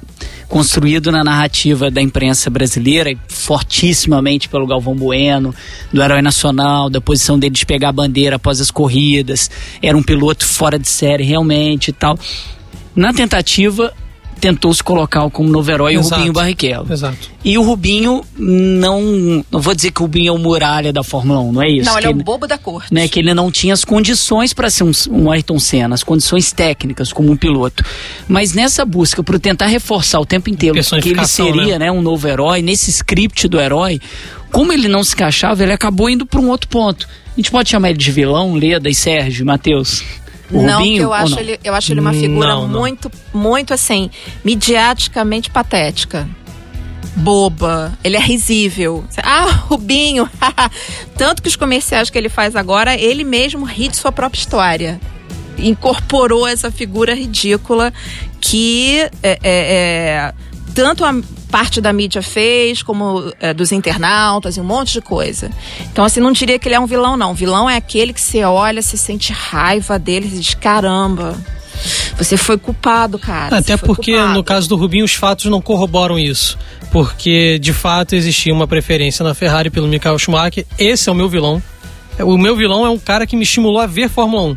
Schumacher, a princípio, é, é isso. E por conta dessa representação que foi feita na imprensa de dizer que a Ferrari favorecia o Schumacher em detrimento do Rubinho, uh, ele acabou sendo meu vilão, apesar de toda essa idolatria que eu também tenho por ele, pelo reconhecimento do trabalho dele. Mas, de fato, na questão do Rubinho, não, não há fatos, porque o Rubinho sempre foi, fez o que era possível dentro do cenário da Ferrari, em que o Schumacher acabava monopolizando tudo, e aí esse é um dos motivos de se criar também uma espécie de dique vigarista para o Schumacher, em relação a isso, do cara que concentra tudo. Então a questão do, do Rubinho não é. A, o que tem de crítica nele é pelo fato de não ter feito em tese mais. Só que fazer mais era inviável naquele momento. Então não houve erros dele durante toda a trajetória dele na Fórmula 1 na Ferrari, por exemplo. É um caso diferente. Talvez abaixar um pouco a cabeça demais pro Schumacher, né? Eu acho que teve um pouco dessa representação assim, ah, o Rubinho aceita tudo. Se fosse o Ayrton Senna, não. Ia dizer, não, não vou, não, vou tirar, é, vou te ultrapassar na última volta, vou ferrar a tua vida. São outros tempos. São outros tempos da Fórmula 1, então... Eu acho que mais grave que isso é ele acreditar na piada. Porque se ele diz o seguinte, olha só, pessoal, eu sou o segundo melhor piloto do, do mundo, cara. Ele tinha acabado de ser, ele foi vice-campeão. Eu tô vezes. concorrendo na, na equipe que tem o melhor carro, tem o melhor piloto. Ninguém vai ganhar desse cara. E eu consegui ser o segundo, então eu sou o segundo melhor, é coisa pra caramba. Gente, no Brasil, Como segundo na não é época do- nada. é, é, eu mas, que mas, diga. mundial, não, mas, mas, Né, mundial, mas mundialmente. mas- mas é mundialmente. Não, mas é o seguinte: se você constrói que você é no Ayrton Senna, você é cobrado pra ser campeão. Se você não constrói, na época do Mike Tyson, ficamos zoando o Maguila. Era, a trollagem era o Maguila. Cara, se o Mike Tyson, no auge dele, ele lutasse com 10 lutadores, cada um num, num, num round, ele ia ganhar de todo mundo.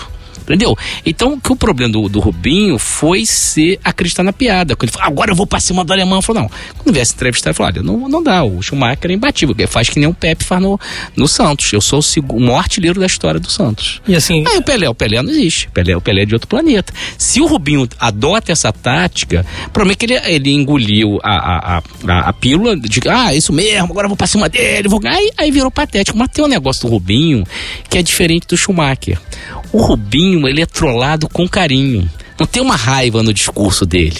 Entendeu? Ah, uma porca. Não, ri, acha ele engraçado, figura. É que, é que ele tem um amigo atrapalhado que derruba tudo na festa, mas tu continua chamando ele pra festa, achei ele comédia da festa, mas ninguém. Ah, não, não veta a presença dele. Então o Rubinho, eu acho que tem um lado de. de, de é, é- é uma, é uma trollagem com certo carinho que não vai acontecer no futebol. Não tinha uma trollagem com carinho no Muralha. Entendeu? E aí eu acho que tem um- uma questão grave que eu queria falar, que é o seguinte o jornalismo não é o torcedor. Quando o jornalismo se mistura à jocosidade das torcidas, nós temos um grave problema. Uma coisa é a torcida do Flamengo, de qualquer outro time, fazer meme ironizando um jogador de- desse time. Outra coisa é o, o- o jornal, para supostamente querer sintonizar com a, com, a, com a torcida, ou querer ser porta-voz dela, que é mais grave ainda, está constituindo uma flapresse ou qualquer outra prece de clube, você querer botar no editorial, não sei o quê, e, e- e dar, inclusive, o editorial uma coisa nobre do jornal. Podia ser uma charge, brincando e tal. Então você deu uma institucionalização, Alisson. As organizações Globo, através do seu principal jornal da área popular, quer que o Muralha seja barrado. Estamos atribuindo a ele todos os problemas do Flamengo. Entendeu? Que é uma superestimação do que era o Flamengo como time naquela época, uma hiper superestimação do papel do Muralha dele, independentemente das falhas dele. Então acho que o, o problema quando você mistura o jornalismo e jocosidade das torcidas, que deveriam ser departamentos diferentes, quando eles se misturam, nós temos um grave problema. Jornalismo faltou a, a sessão. Faltou, faltou o ponto. A gente vai para uma breve pausa para o nosso quadro Toca a Letra.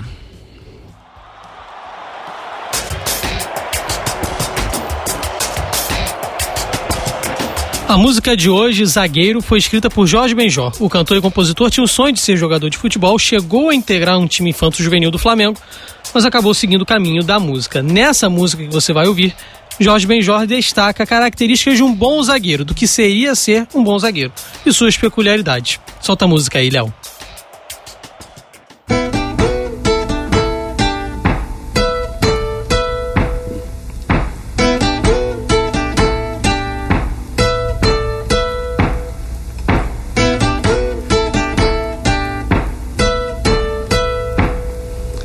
Arrepia, zagueiro,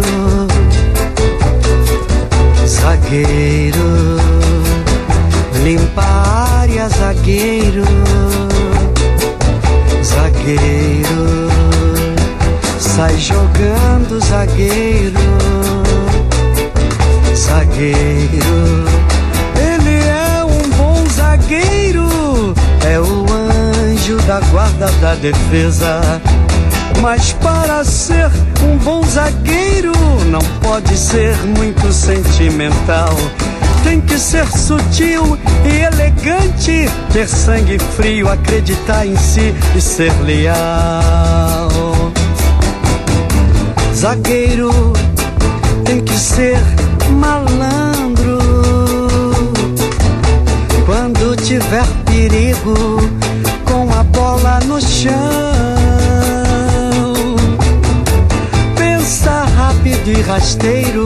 Ou sai jogando ou joga a bola pro mato, pois o jogo é de campeonato.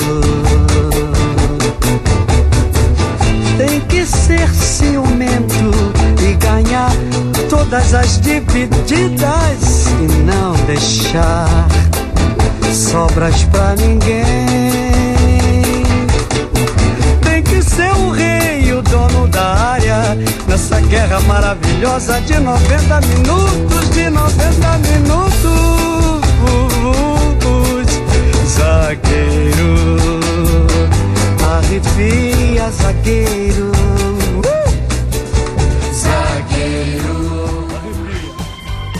Além do destaque ao zagueiro, a música mostra a importância que a função defensiva tem em um esquema tático e também mostra a pressão que o jogador que atua nessa posição pode sofrer.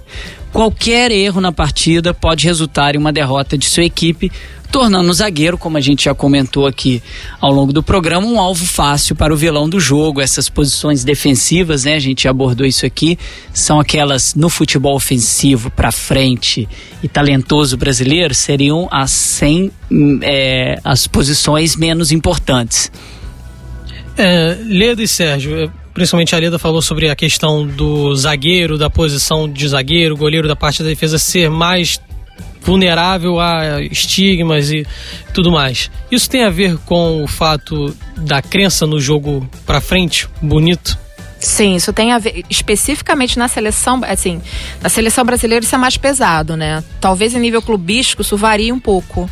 Mas na seleção brasileira tem a ver com, com, a, com é, é, ao longo da história a ideia de futebol brasileiro, de estilo brasileiro de jogar, de futebol arte, não pertencer a essa zona de atuação.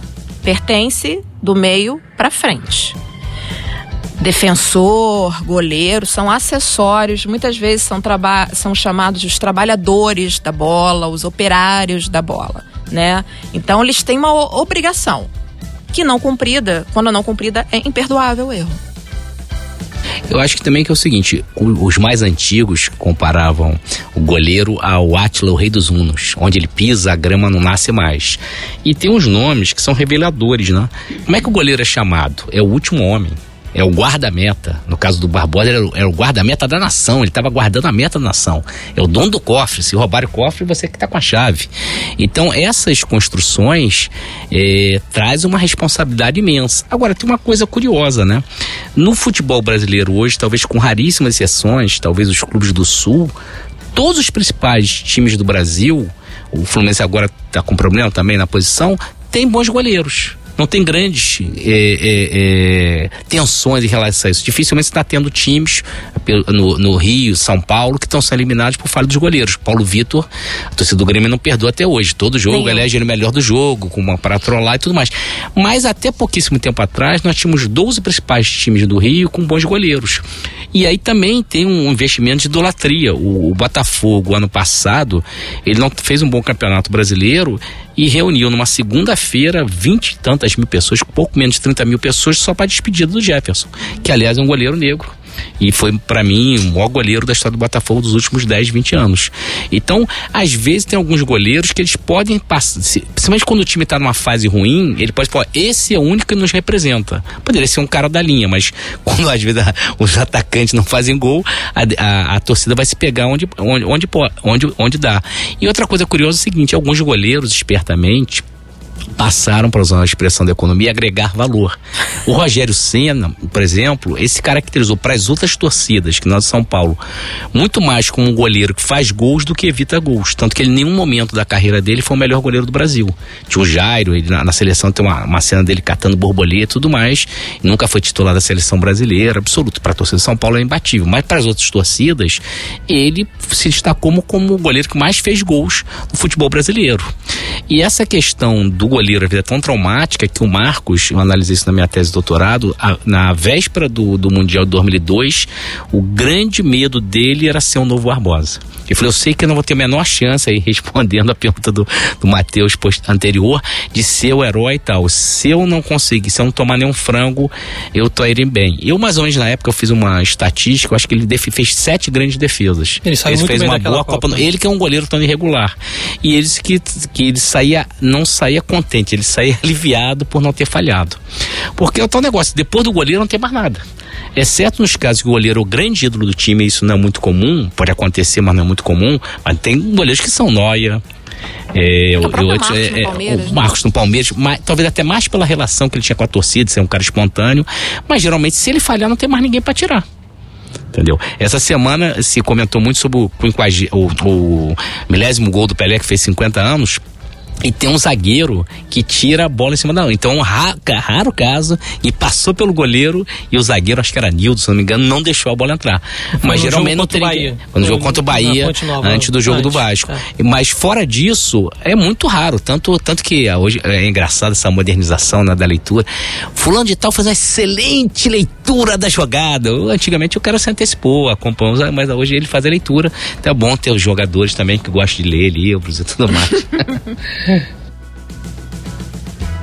Esse é o quinto episódio do nosso Passes em Passes, o esporte como você nunca ouviu. Compartilhe o programa com seus amigos e nos ajude também a fazer o podcast. Tem alguma sugestão de pauta? Tem perguntas pra gente?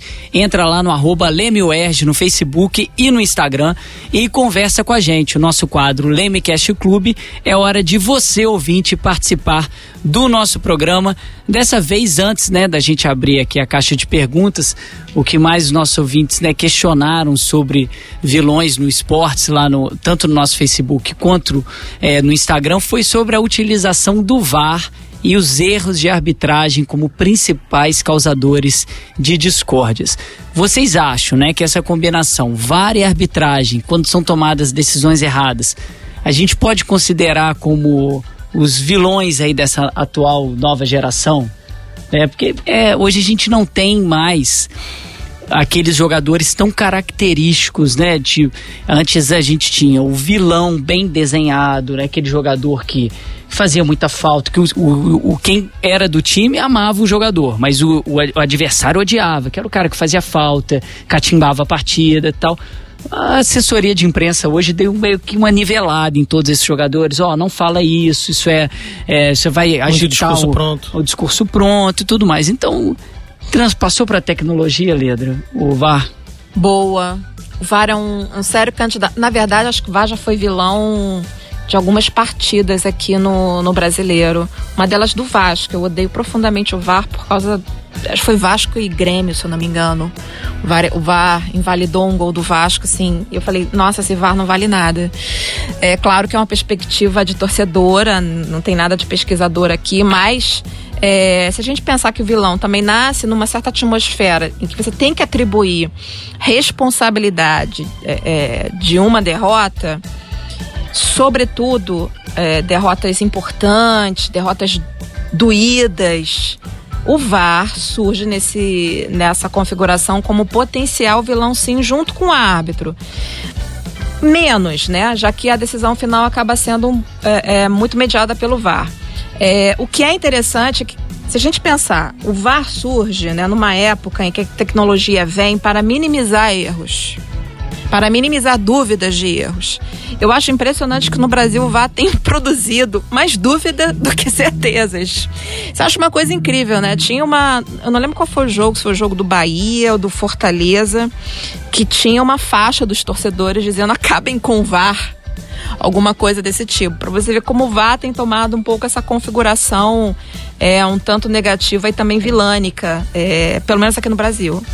É, e quando a gente recebeu essas perguntas, né, eu estava pensando do, do VAR, né, que é aquele um instante do jogo, né, os 90 minutos. A gente falou muito aqui no início como que essa intensidade acaba provocando essas narrativas que tentam sintetizar o que aconteceu. Então, nessa intensidade absurda que a pessoa acompanha uma partida, ela acaba depositando as suas emoções, no caso de derrota, em cima de uma pessoa, né? Isso é canalizado para um, para falar que esse é o vilão, ou no caso de uma vitória, esse é o grande herói. Tem uma coisa no VAR para passar aqui para o Sérgio e para o Matheus, que é interromper a narrativa o desenvolvimento do que é a complexidade de um jogo de futebol no seu ápice, que é o momento do gol. É meio que assim, fazendo uma analogia, a gente está chegando perto do Natal, é como a criança descobrir que o Papai Noel não existe. Desculpa se alguém estava ouvindo o nosso podcast e não sabia, né? Contei. É assim, naquele momento do êxtase, todo mundo tem que parar a narrativa, separa toda a configuração da partida para dizer se foi ou se não foi. E como a Leda lembrou muito bem, muito bem, na maioria das decisões aqui do Brasil, ela não está sendo 100% para eximir as dúvidas e, olha, ah, ainda bem que o VAR veio aqui para salvar. A gente teve muitos erros de lances duvidosos e outros que o VAR errou mesmo.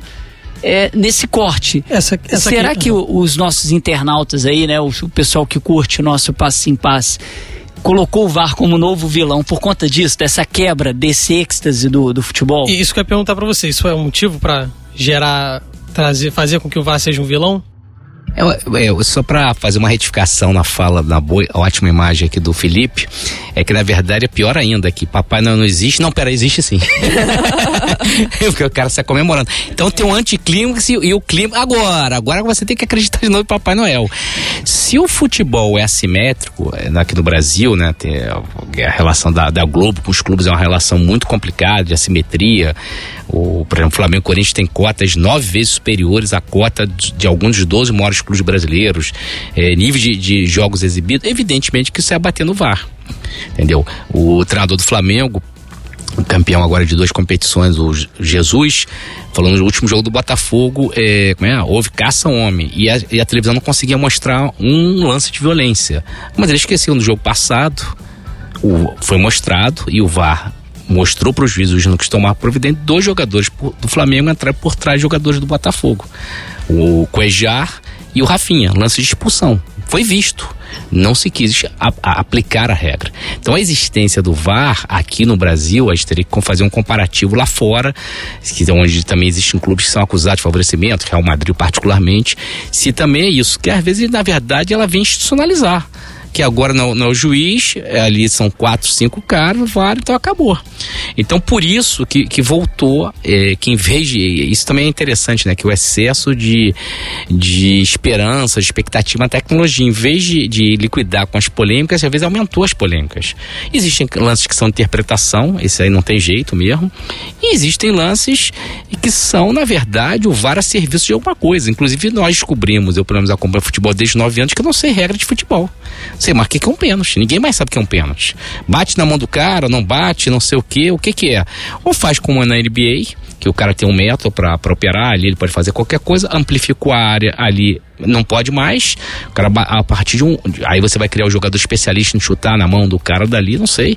Ou então, se você não diminui, tudo que você não diminui a subjetividade no futebol, você amplia é, desmesuradamente o poder de um cara para arbitrar. No caso agora de quatro caras e que tem um chefe lá. Entendeu? Então acho que essa é a grande questão do, do VAR. E o VAR vai ser é, vilão também naquele, à medida que ele beneficie um tal ou qual time. Se ele beneficiar o seu time, ninguém vai reclamar. Mas o Bar, ele, a exemplo da arbitragem, ele não, ele tem, ele tem uma frequência mais específica para determinados times que para outros. Acho que o, o árbitro já é uma figura estigmatizada no contexto do jogo e o VAR, nesse sentido, acho que parece mais um instrumento para se vilanizar o árbitro. Porque quando não tinha o VAR, por exemplo, ele era criticado por erros que aconteciam no momento do lance. O juiz era criticado porque ele aconteceu um lance que na visão de um torcedor, poderia ser um pênalti e ele não marcou. Agora ele pode ser criticado por errar no momento do lance e por em tese, talvez, errar ao ver a imagem. A gente vê parte daquela ideia de que, ah, contra a imagem não há o que discutir, tá discutindo com a imagem, a gente sabe que não é isso, porque dependendo de um ângulo, dois ângulos podem fornecer duas interpretações diferentes e o slow motion também numa imagem também pode fornecer uma interpretação diferente. Então acho que além o VAR contribui para isso também, porque já surge aquela crítica de que, pô, mesmo com o VAR, mesmo com a imagem, você tá errando. Então é, uma, é um instrumento aí que pode incentivar ainda mais essa vilania em torno do, do árbitro também. É, muito obrigado aí pela sua audiência. Você que está gostando do nosso programa, tenho certeza que está amando o nosso passe em passe de hoje. Antes da gente ir para o nosso quadro Ondas do Leme, o Matheus tem aí um outro questionamento de um dos nossos internautas. E antes do Matheus colocar isso para a gente, eu vou lançar aqui uma, uma campanha relâmpago no nosso podcast, aqui no nosso Passes em Passes. Você que está ouvindo a gente agora, quer ganhar um livro o livro Garrincha versus Pelé, a influência da mídia na carreira de um jogador.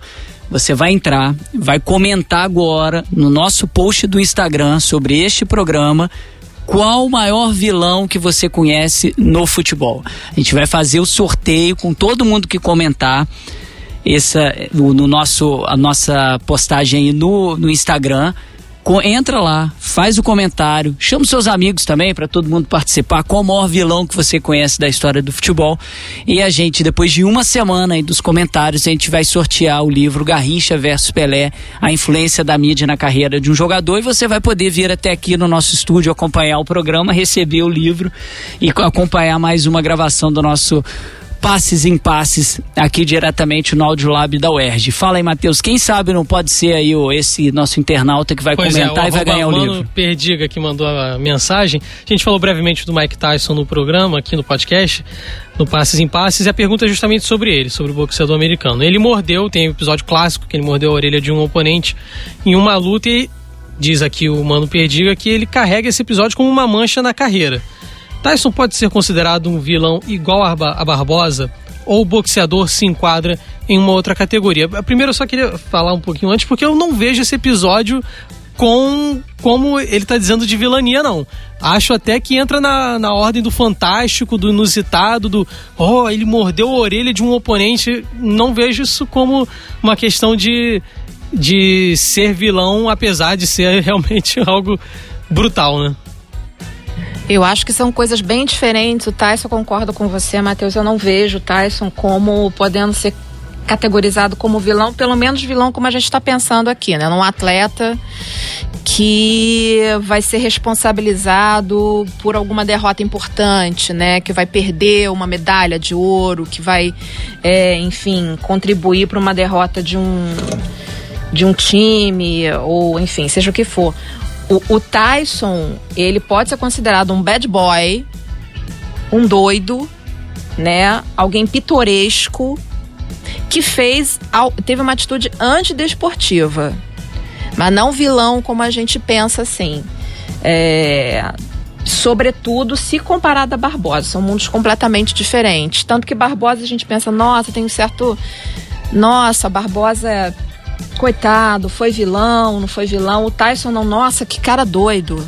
Eu acho que são coisas diferentes. Só uma pergunta que eu achei bem interessante. Casos extra-campo, extra-quadra, são capazes de fazer vilões?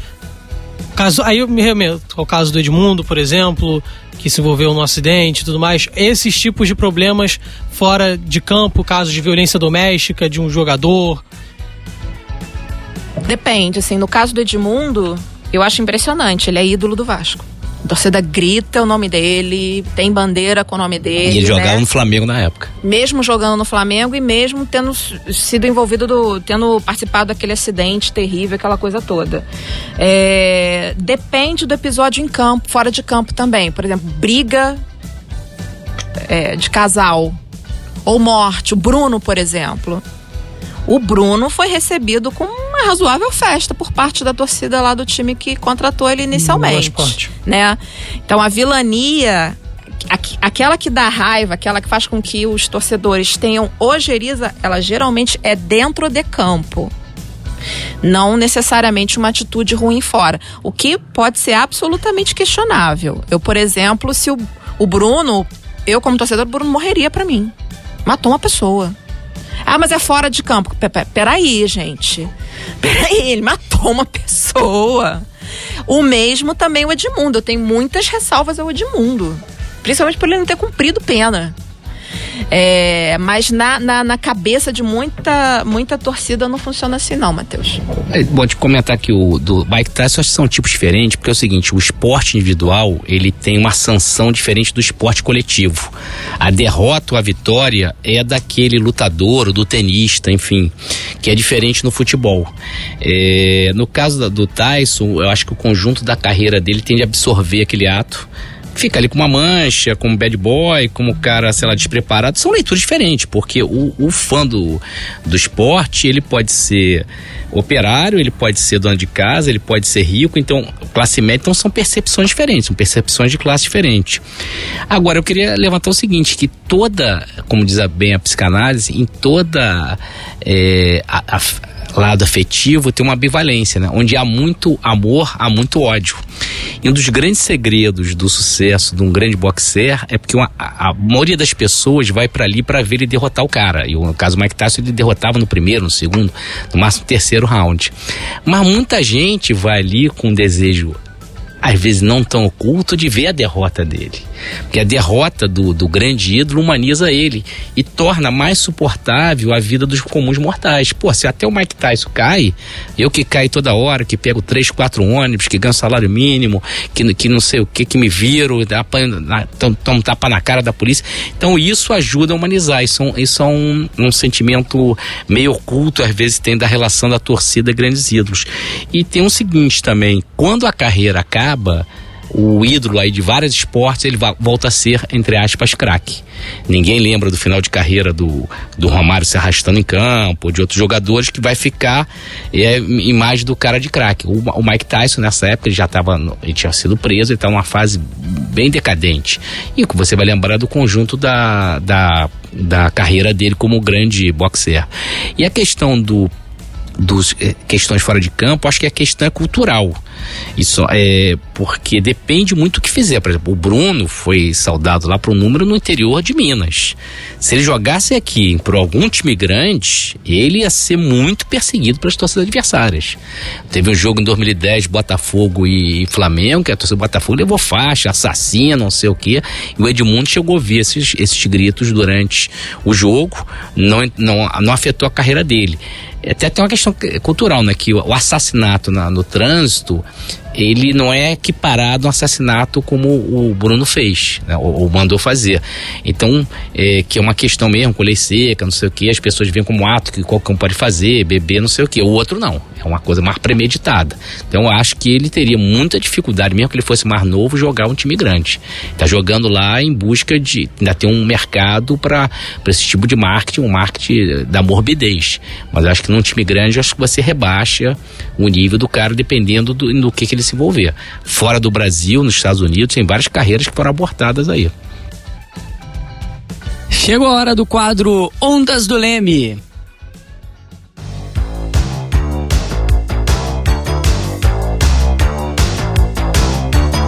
No quadro Ondas do Leme, a gente sempre indica alguns trabalhos que vão ajudar você no conhecimento sobre cada tema que a gente aborda aqui no programa. O que está em alta quando a gente fala desse tema, Leda? Algum livro ou artigo específico?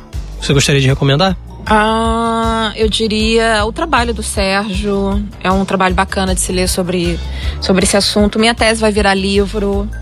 Legal. E na tese, eu ampliei colocando um capítulo sobre muralha para pensar a questão clubística e um capítulo sobre Dung e um capítulo sobre o 7 a 1 também para atualizar essa questão dos vilões.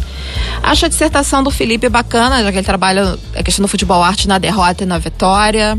É bacana para pensar isso. Os trabalhos do Brinatti, Francisco Brinatti, né, do Minerati algumas coisas desse tipo assim são, são boas para pensar o momento.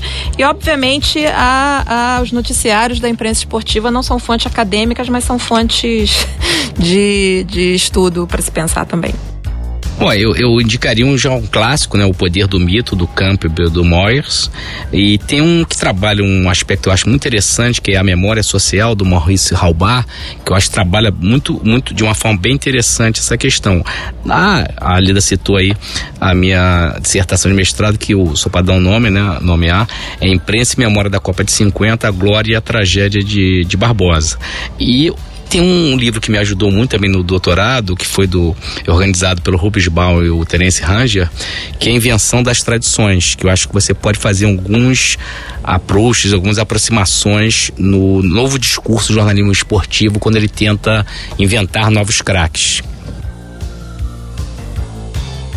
A gente vai agora pro quadro que fecha o nosso programa, que é o Jogo da Vida.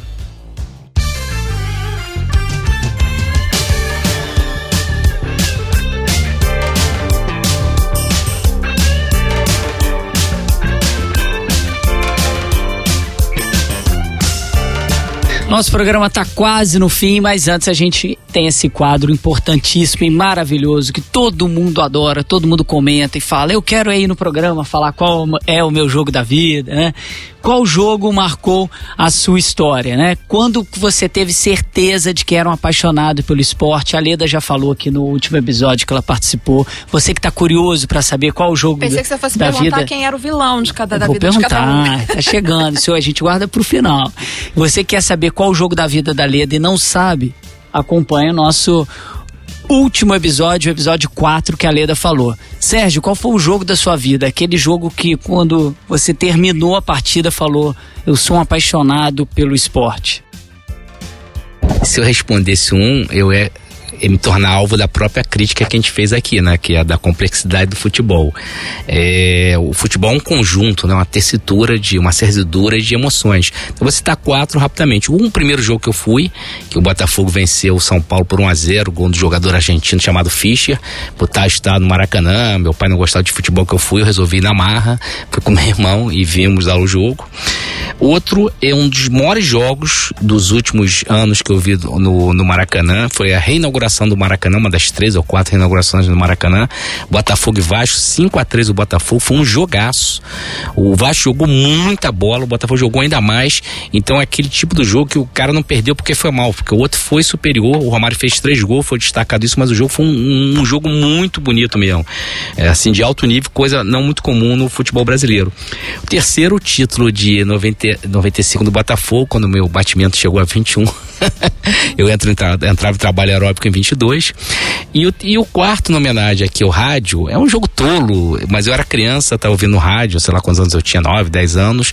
Tava o Valdir Amaral, cara, lá, deixa comigo. E, e, e jogado pro comercial. É que isso, ah, se Brahma, Brahma, Brahma Chopp, aí quando voltou, gol! O gol tinha saído durante o comercial. Tinha sido um gol de um jogador chamado Botafogo Roberto, né? Chamado Roberto Cabramacho, Roberto, não Roberto Dinamite, Roberto Miranda. E o Botafogo ganhou um bagulho de 2 a 0 Então foi um jogo marcante. Eu tava ouvindo a propaganda e quando acaba a propaganda entra um gol do seu time. Era um jogo de meio de semana, não valia muita coisa, mas ficou uma, na minha memória até hoje. Então uma coisa marcante tem a ver com o momento que nós temos do rádio aqui. E pra gente fechar agora, o vilão de cada um. Felipe, começando por você. Olha, ser bem rápido. É, meu vilão é o Maurinho, jogador que vestiu a camisa do Flamengo, lateral direito. Por conta disso tudo que a gente falou, eu, garoto, moleque, quando falava que ele ia entrar em campo, eu ficava desesperado, assim, eu falava, não vou assistir o jogo por causa dele. Tem muito dessa vilania, dessa construção. Eu ouvia muito rádio e os locutores, os próprios locutores já davam a sua impressão, né? Adivinha quem vai jogar de novo? O Maurinho, meu Deus do céu. E eu comprava essa ideia. Serei pontual. Diego Souza perdeu um gol feito contra o Corinthians. Se ele não tivesse perdido aquele gol, o Vasco seria campeão daquela Copa Libertadores. Minha relação é longa, mas ser contemporâneo, Valentim, é, o Burroca, como a torcida do Botafogo chama, toda a diretoria do Botafogo. e lá para trás tinha um jogador, pela eternidade que ele ficou no time, parece que ele não ia sair nunca, era o Alessandro, lateral direito, que a música, tu se faz uma musiquinha para ele, não sabe chutar, não sabe cruzar, não sabe marcar e tudo mais, mas a relação, o programa tem que acabar, vamos ficar por aqui. Matheus. Não, reafirmar, né? Eu fico surpreso por não ser do futebol. Schumacher, né? Schumacher. Acho estranho não ser do futebol. Não penso, o primeiro nome que eu penso não é do futebol. É, Mas enfim. E para você que tá aí ouvindo a gente, como nós pesquisadores, distanciados do tema, a gente tem os nossos vilões também. Claro. Mesmo sabendo de toda a construção, a gente se envolve, tem é, esse lado emotivo quando a gente acompanha, né? A gente gosta tanto do esporte por conta disso, de ter esses heróis e vilões. Agradecer demais a presença de todo mundo, do Sérgio Souto, da Leda, nossa queridíssima participante do Leme, o Sérgio também, e do meu amigo Matheus Reis. Tamo junto, amigo. Do Léo também. Apito final. Final de jogo no Passes em Passes. Muito obrigado, amiga e amigo ouvinte. Compartilhe com seus amigos, envie seus comentários para o Leme Cast Clube. Leia nosso blog comunicaçãoesporte.com e siga as páginas do Leme nas redes sociais. É só procurar lá pelo arroba Leme. Participa da promoção aí que eu lancei hoje para ganhar um livro Garrincha versus Pelé, influência da mídia na carreira de um jogador. Passes em Passes é uma realização do Laboratório de Estudos em Mídia e Esporte, do Audiolab da UERJ, com roteiro de Carol Fontanelli, Fausto Amaro, Mariana Mantuano, direção de Fausto Amaro e Felipe Mostaro, produção de Marina Mantuano e edição de Leonardo Pereira. Nosso programa é quinzenal. Esperamos vocês no quarto episódio. Vem muita coisa boa por aí. Passes em Passes, o esporte como você nunca ouviu.